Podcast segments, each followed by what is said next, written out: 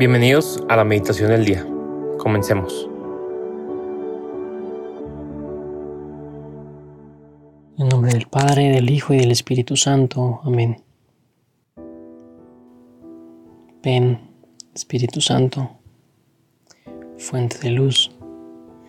Ven en este momento de oración. Ven a mi corazón, ven a mi mente, ven Espíritu. Ven más Espíritu. Abre mi entendimiento, renueva mi corazón, purifícame, úngeme.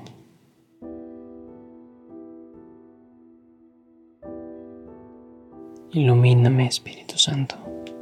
Renuévame, Espíritu Santo. Ven, ven más, Espíritu Santo.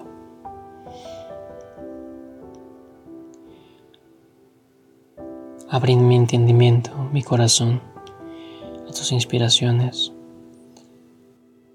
Que yo abra las puertas de mi corazón para tener un diálogo. Un diálogo sencillo, puro, honesto, de corazón a corazón. Y el Evangelio que, que vamos a, a reflexionar hoy, sábado 11 de marzo de 2023, se encuentra en Lucas 15, del 1 al 3, del 11 al 32.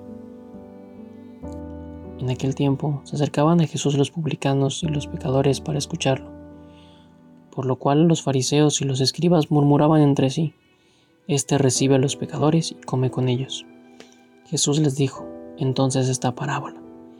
Un hombre tenía dos hijos, y el menor de ellos le dijo a su padre, Padre, dame la parte de la herencia que me toca, y él les repartió los bienes. No muchos días después, el hijo menor, juntando todo lo suyo, se fue a un país lejano y allá derrochó su fortuna viviendo de una manera disoluta. Después de malgastarlo todo, sobrevino en aquella región una gran hambre y él empezó a pasar necesidad. Entonces fue a pedirle trabajo a un habitante de aquel país, el cual lo mandó a sus campos a cuidar cerdos. Tenía ganas de hartarse con las bellotas que comían los cerdos, pero no lo dejaban que se las comiera. Se puso entonces a reflexionar y se dijo, ¿Cuántos trabajadores en casa de mi padre tienen pan de sobra? Y yo aquí estoy muriendo de hambre. Me levantaré, volveré a mi padre y le diré, Padre, he pecado contra el cielo y contra ti. No merezco llamarme hijo tuyo. Recíbeme como uno de tus trabajadores. Enseguida se puso en camino hacia la casa de su padre. Estaba todavía lejos cuando su padre lo vio y se enterneció profundamente. Corrió hacia él y echándole los brazos al cuello lo cubrió de besos. El muchacho le dijo, Padre, he pecado contra el cielo y contra ti, ya no merezco llamarme hijo. Pero el padre le dijo a sus criados, Pronto, traigan la túnica más rica y vístansela, pónganle un anillo en el dedo y sandalias en los pies, traigan el becerro gordo y mátenlo. Comamos y hagamos una fiesta, porque este hijo mío estaba muerto y ha vuelto a la vida, estaba perdido y lo hemos encontrado. Y empezó el banquete. El hijo mayor estaba en el campo y al volver cuando se acercó a la casa oyó la música y los cantos. Entonces llamó a uno de los criados y le preguntó qué pasaba. Este le contestó, Tu hermano ha regresado y tu padre mandó a matar el becerro gordo por haberlo recobrado sano y salvo. El hermano mayor se enojó y no quería entrar. Salió entonces el padre y le rogó que entrara, pero él replicó, Hace tanto tiempo que te sirvo sin desobedecer jamás una orden tuya, y tú no me has dado nunca ni un cabrito para comerlo con mis amigos. Pero eso sí, viene ese hijo tuyo que despilfarró tus bienes con malas mujeres y tú mandas a matar el becerro gordo.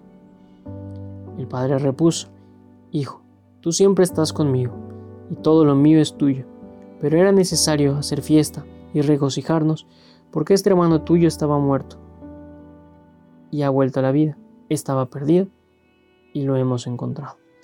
Palabra del Señor. Gloria a ti, Señor Jesús.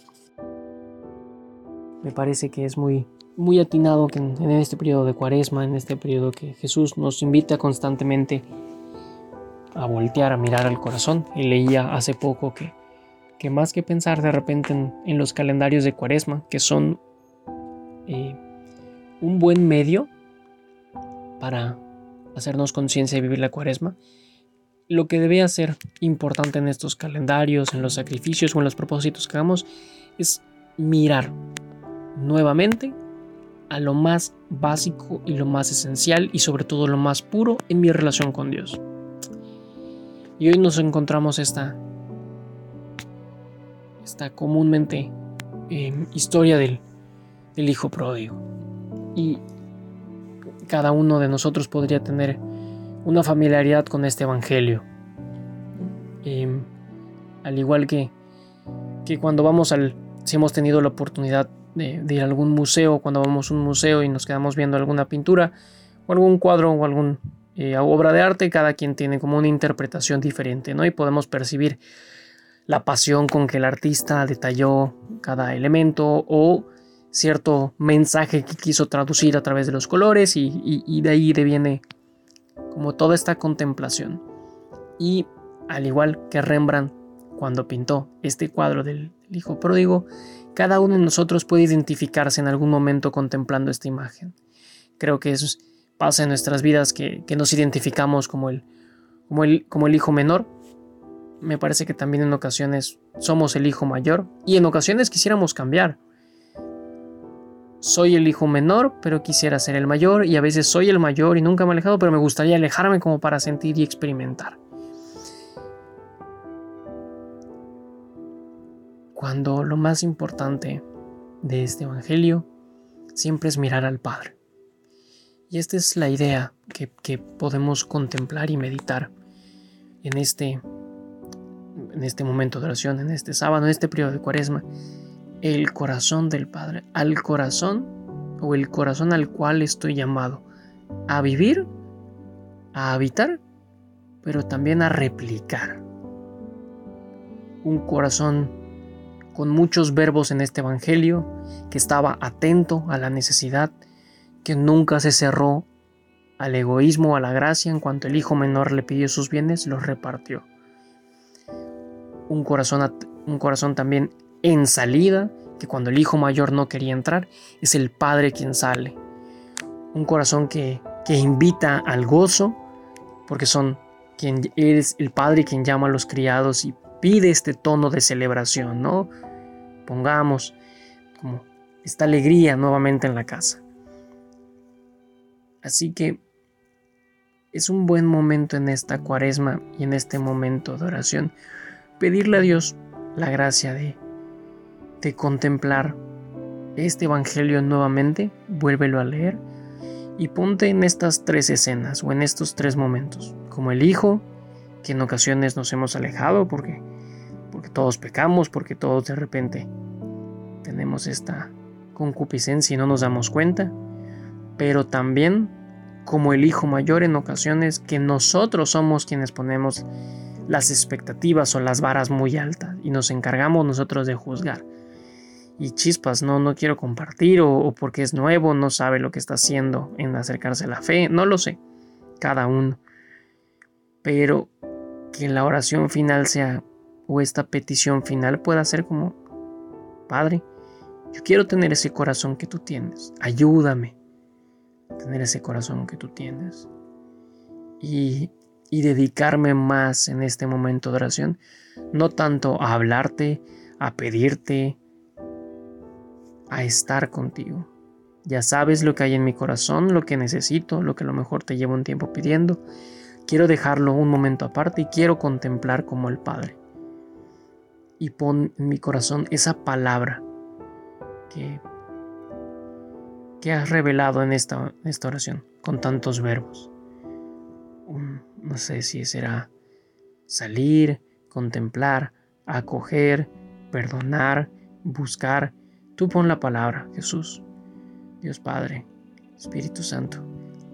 Pongan en mi corazón esa palabra y ayúdenme en este momento de oración a contemplar cómo está mi corazón.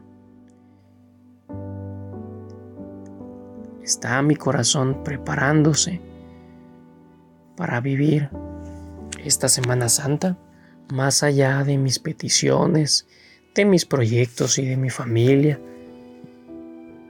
estoy trabajando, le estoy dando la oportunidad y la gracia a Jesús, a Dios, de transformar mi corazón?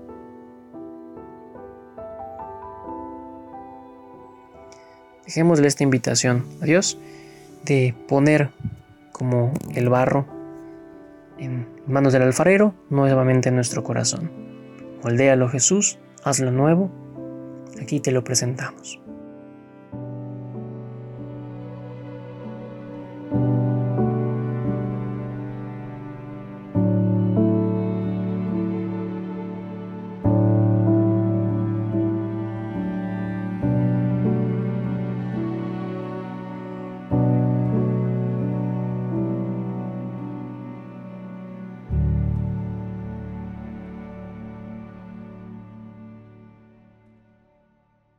Te damos gracias, Señor, por todos los beneficios, a ti que vives y reinas por los siglos de los siglos. Amén.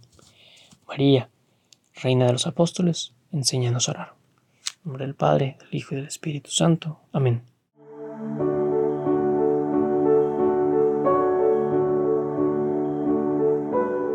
Permanece meditando lo que más te haya llegado al corazón. Nos escuchamos mañana.